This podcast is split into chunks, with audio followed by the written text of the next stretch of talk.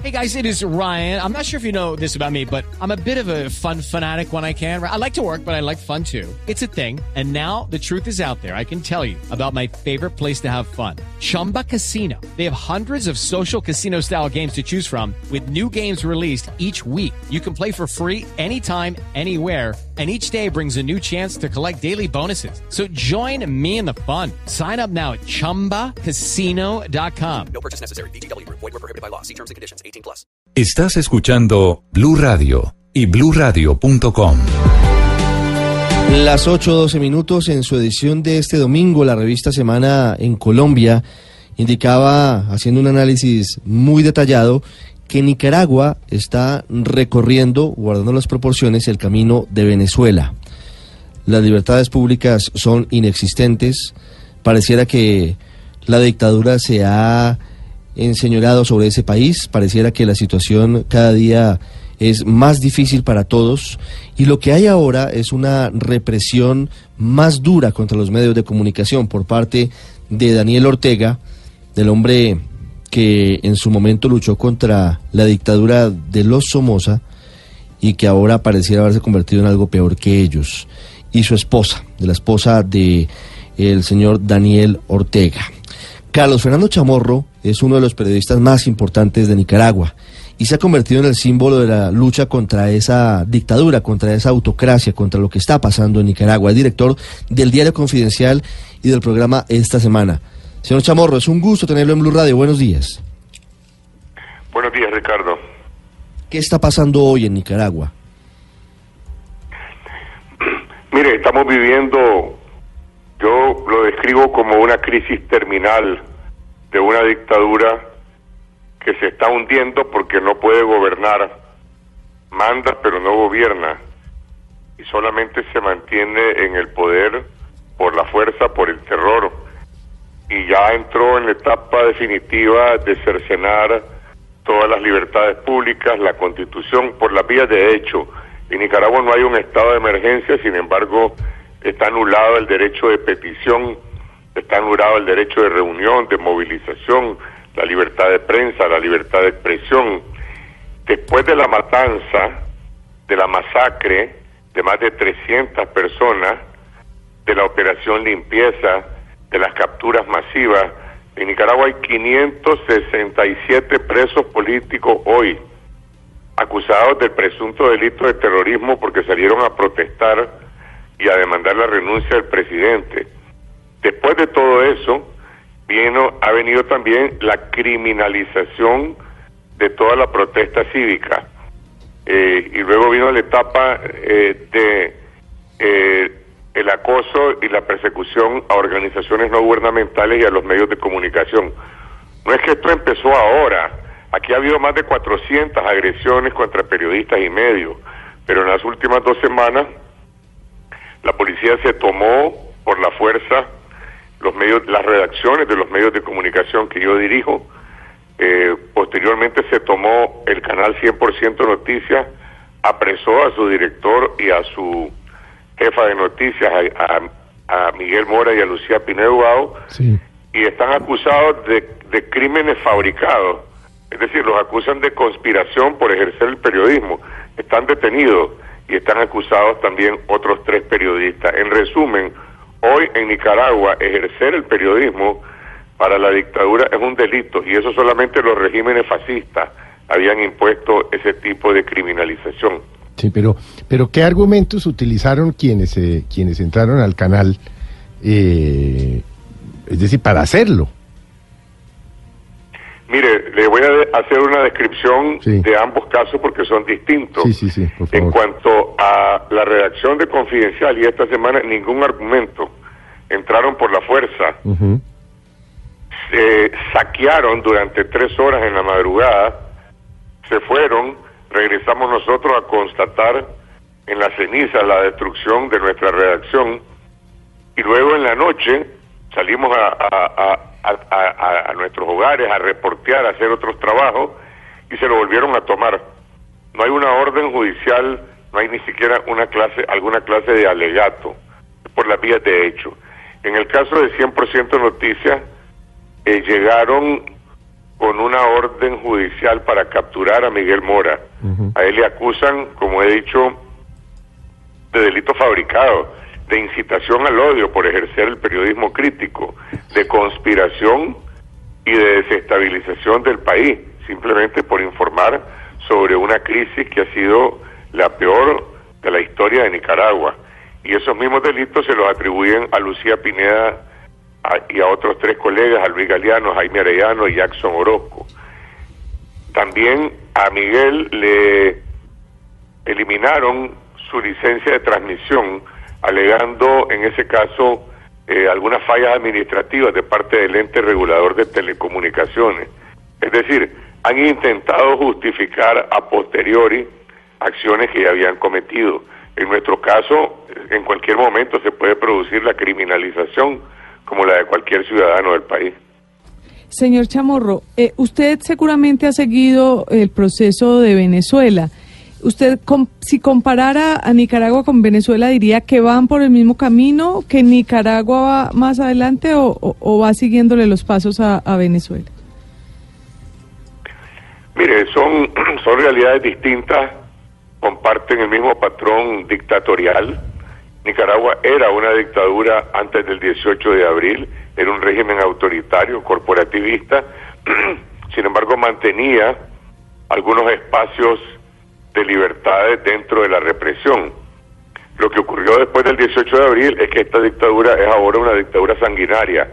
Es decir, este régimen ha ejercido más violencia, más represión incluso que el de Venezuela en términos, si se quiere, comparativos. Como le digo, aquí la matanza en ocho meses ha dejado más de 330 muertos, asesinados por la represión estatal, 567 presos políticos, más de 40 mil, 60 mil exiliados del país que se han ido a Costa Rica, miles de heridos. Es, un poco terrible comparar qué es peor. Yo solo le puedo decir de que los nicaragüenses tienen derecho a vivir en paz, tienen derecho a vivir en libertad, tienen derecho a vivir en democracia y lo van a lograr, porque aquí hay un proceso que está reclamando un cambio pacífico y que se termine esta dictadura de forma pacífica, no de forma violenta, no a través de un derrocamiento armado como fue la lucha contra la dictadura de Somoza en 1979. De manera que aquí la pregunta más bien yo diría es si Ortega va a poderse mantener en el poder de manera prolongada como lo ha logrado hacer el régimen de Maduro. Y nuevamente en ese caso hay bastante diferencia. Sí. Señor Chamorro, ¿por qué esa arremetida de los últimos días, de las últimas semanas contra los medios de comunicación por, parque, por parte de Daniel Ortega y de Rosario Murillo? Creo que es un proceso natural, como he dicho, de esta crisis terminal de esta dictadura que está ha decidido cerrar todos los espacios, todos los espacios democráticos, todos los espacios de sociedad civil. Algunos la interpretan como parte de una estrategia de acumular fichas para una eventual negociación en algún momento, de soltar presos, soltar medios cerrados, eh, devolver algunas libertades, pero nada, nada volverá a ser igual a lo que era antes. Otros la interpretan como una reacción de venganza y de persecución frente al aislamiento internacional que enfrenta la condena mundial, particularmente las sanciones que enfrenta el régimen de parte del gobierno de Estados Unidos, de la comunidad internacional eh, y posiblemente de nuevas sanciones que van a derivarse de la, de la propia Organización de Estados Americanos. Eh, en cualquier caso, estamos ante la más grave crisis de derechos humanos de la historia de Nicaragua y la más grave crisis política y económica que ha vivido el país, porque esta situación está provocando el colapso de la economía nicaragüense y aquí viene una gran diferencia con Venezuela. Me podrán decir, bueno, en Venezuela hay hambre, hay falta de medicinas, etcétera, pero el régimen se sostiene por el control que tiene de la economía petrolera y la influencia que esto tiene dentro de la economía general. Nicaragua es una economía privada que depende de pequeños, medianos y grandes y grandes empresarios, sandinistas y no sandinistas.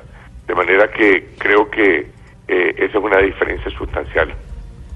Claro, ahora que ya hablamos de, de economía, hay varios empresarios colombianos con inversiones en Nicaragua. Uno de ellos, el hombre más rico del país, Luis Carlos Sarmiento Angulo, que es dueño del banco nicaragüense o del banco BAC Credomatic, un banco que está en Centroamérica. ¿Qué tan difícil está la situación en especial para, para el sector financiero nicaragüense en estos momentos? Mira, el sector financiero es uno de los talones de Aquiles de cualquier crisis económica derivada de una crisis política. En estos ocho meses, el sistema financiero nicaragüense ha perdido aproximadamente entre el 20 y el 25% de sus depósitos. La gente está sacando sus ahorros, está sacando sus depósitos, los está reubicando en el exterior y eso le pone presión al sistema financiero. Algunos bancos internacionales, incluso como el Wells Fargo Bank o el Bank of America, le han notificado a los bancos nicaragüenses que van a dejar, que ya están dejando de ejercer el servicio de corresponsalía que tienen para hacer estas transacciones. De manera que hay una preocupación latente por la situación del sistema financiero en los próximos meses. Hasta hoy los bancos funcionan con restricciones porque la verdad es que no están dando. Señor Chamorro, eh, permítame retomar una respuesta que usted dio. Usted dijo que puede ser distinta la manera de mantenerse en el poder entre Venezuela y Nicaragua. ¿Usted cree que Ortega puede caer pronto, más pronto que, que Maduro? ¿Y cómo se imagina que sería ese final?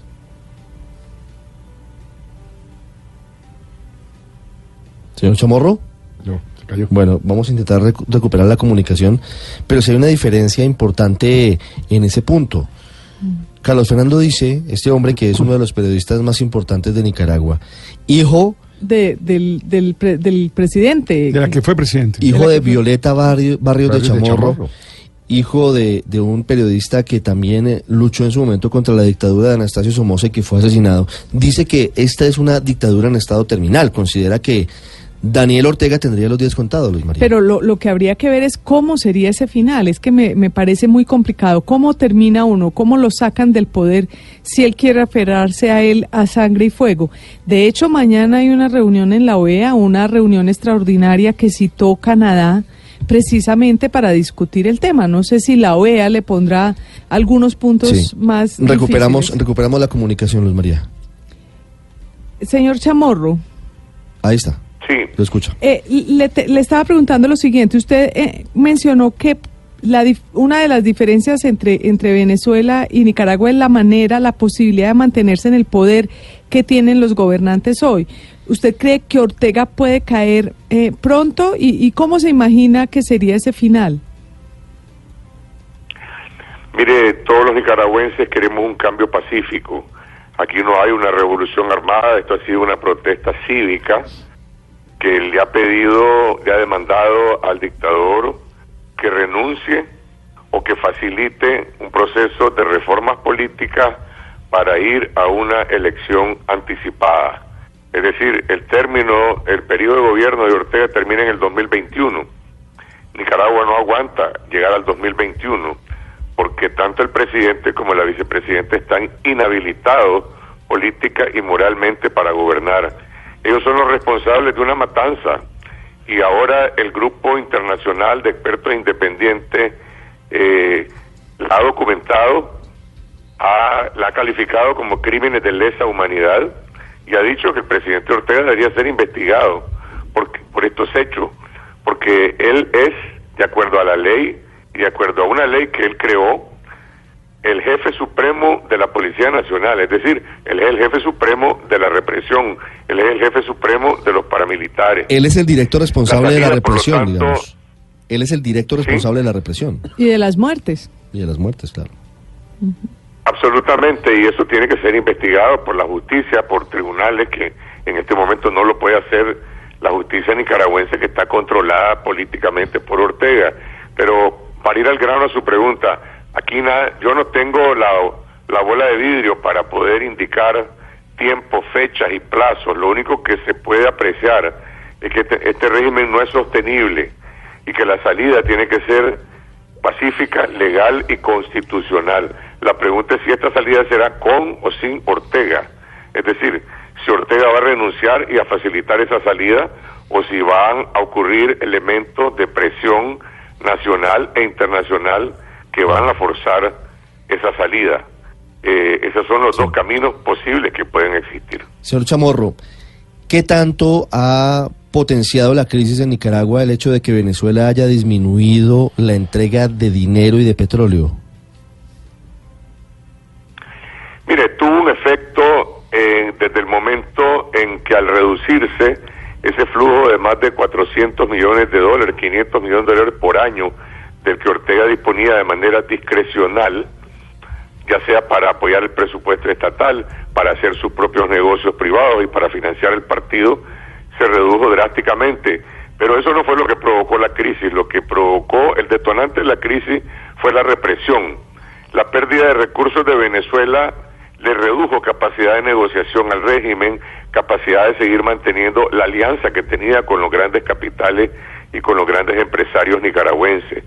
Y al no poder gobernar con oposición, al no poder gobernar eh, lidiando con el reclamo de la población, simplemente se dedicó a reprimir y a matar.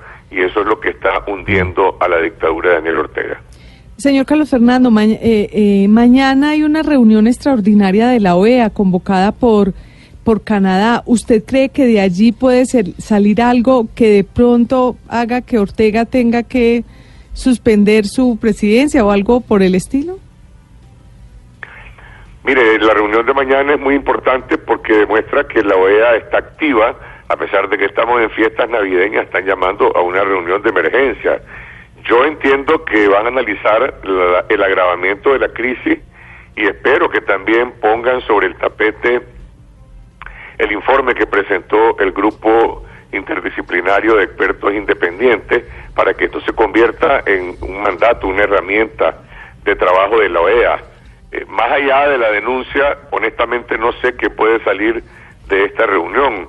Eh, hay mucha expectativa de diferentes sectores de que la OEA debería en algún momento de invocar la ruptura de la Carta Democrática que de hecho ya está eh, haciendo el régimen de Ortega por, por la matanza, por la crisis, por la violación masiva de derechos humanos y derechos políticos constitucionales. Sin embargo, usted sabe que para tomar esa clase de decisiones se necesitan dos cosas. Primero, que se convoque a una reunión de cancilleres, y la reunión de mañana no es una reunión de cancilleres, es solamente de eh, los embajadores de la OEA. Y en segundo lugar, que se reúnan 24 votos para ello. Eh, yo creo que serán los gobiernos de América Latina y el continente los que saben si hay o no hay los 24 votos. Eh, algunas, algunos analistas consideran que con el cambio de gobierno en México es posible que eh, entra, entra en duda si México mantendría la posición que tenía el anterior gobierno. De manera que yo no me quiero adelantar a esos hechos porque no tengo toda la información, pero esas son las preguntas que hay que responder existen o no 24 votos en el continente americano para aplicarle a, la dictadura de Ortega la ruptura de la Carta Democrática, lo cual tendría mm. eh, nuevas sanciones y nuevos elementos de su aislamiento. ¿Usted comparte? Yo creo que tarde o temprano, tarde o temprano vamos a llegar a ese punto. Sí. ¿Usted comparte, señor Chamorro, la opinión de quienes dicen que por la crisis de Venezuela, América Latina y el mundo se han quedado cortos con la forma en la que están mirando la crisis de Nicaragua? Mire, eso que usted ha dicho era válido hace ocho meses o hace seis meses, creo que ya no. Creo que hoy la crisis de Nicaragua eh, está sentada por su propio peso, las dimensiones son distintas, somos un país más pequeño en términos poblacionales, no existe eh, la inmigración masiva que en términos de población que tiene Venezuela y el impacto que tiene países como, como Colombia, como Ecuador y como otros, sin embargo, repito, la, la, la gravedad de la matanza del número de presos políticos y el propio exilio nicaragüense tiene su propio impacto. Yo creo que ya el mundo, la Organización de Estados Americanos, la ONU, la Unión Europea, Estados Unidos, América Latina, sí están siguiendo de cerca la crisis de Nicaragua al margen de la crisis de Venezuela. Y la mejor prueba es esta. Estamos en fiestas navideñas, en Nicaragua estamos en crisis y la OEA en Washington se va a reunir mañana para abordar la crisis de Nicaragua. Bueno, y por iniciativa de la congresista saliente Ileana Rosletelin, el Congreso de los Estados Unidos aprobó la, la, ley NICA. Yo quiero preguntarle, esta ley que realmente restringe el crédito para Nicaragua en los organismos multilaterales, ¿qué tanto puede afectar realmente la situación financiera eh, para, para el gobierno? Mire, esa ley va a tener un impacto, ya está teniendo un impacto, porque genera un clima de de incertidumbre en torno al país, a la imagen del país, a la inversión privada extranjera. Habría que preguntarse si más inversionistas colombianos o norteamericanos van a venir a Nicaragua con esta crisis y, y estando el país sancionado por Estados Unidos. Definitivamente eso es bastante dudoso, pero además apunta a afectar la inversión pública eh, al restringir y cerrar la llave de préstamos en organismos multilaterales como el BID y el Banco Mundial. La pregunta es, ¿cuándo se va a dar este impacto? Hay una discusión en relación a que si la restricción de crédito es a partir de este momento, es decir, nuevos créditos, o si afectará a aquellos que ya están aprobados y que están en la tubería. Eh, yo no conozco la letra menuda de la ley, pero definitivamente sí tendrá eh, un impacto importante. Sí, señor Chamorro, una última pregunta. Ustedes de familia han eh, luchado contra las dictaduras, lo han hecho desde los medios de comunicación y lo han hecho desde la política. Su padre, de hecho, fue asesinado por eh, luchar contra la dictadura de Anastasio Somoza. Su madre, lo recordábamos, doña Violeta Barrios, fue una presidenta que dio lugar a una transición en Nicaragua. Comparando lo que fueron los Somoza y lo que hoy son los Ortega y los Murillo, esta dictadura puede llegar a los niveles de lo que fue Somoza en su país? Mire, yo creo que esta dictadura ya llegó a esos niveles y en algunos aspectos los está sobrepasando. Repito, la matanza que se ha producido en Nicaragua es el peor baño de sangre en tiempos de paz. Aquí no hay una guerra, aquí no hay una insurgencia armada.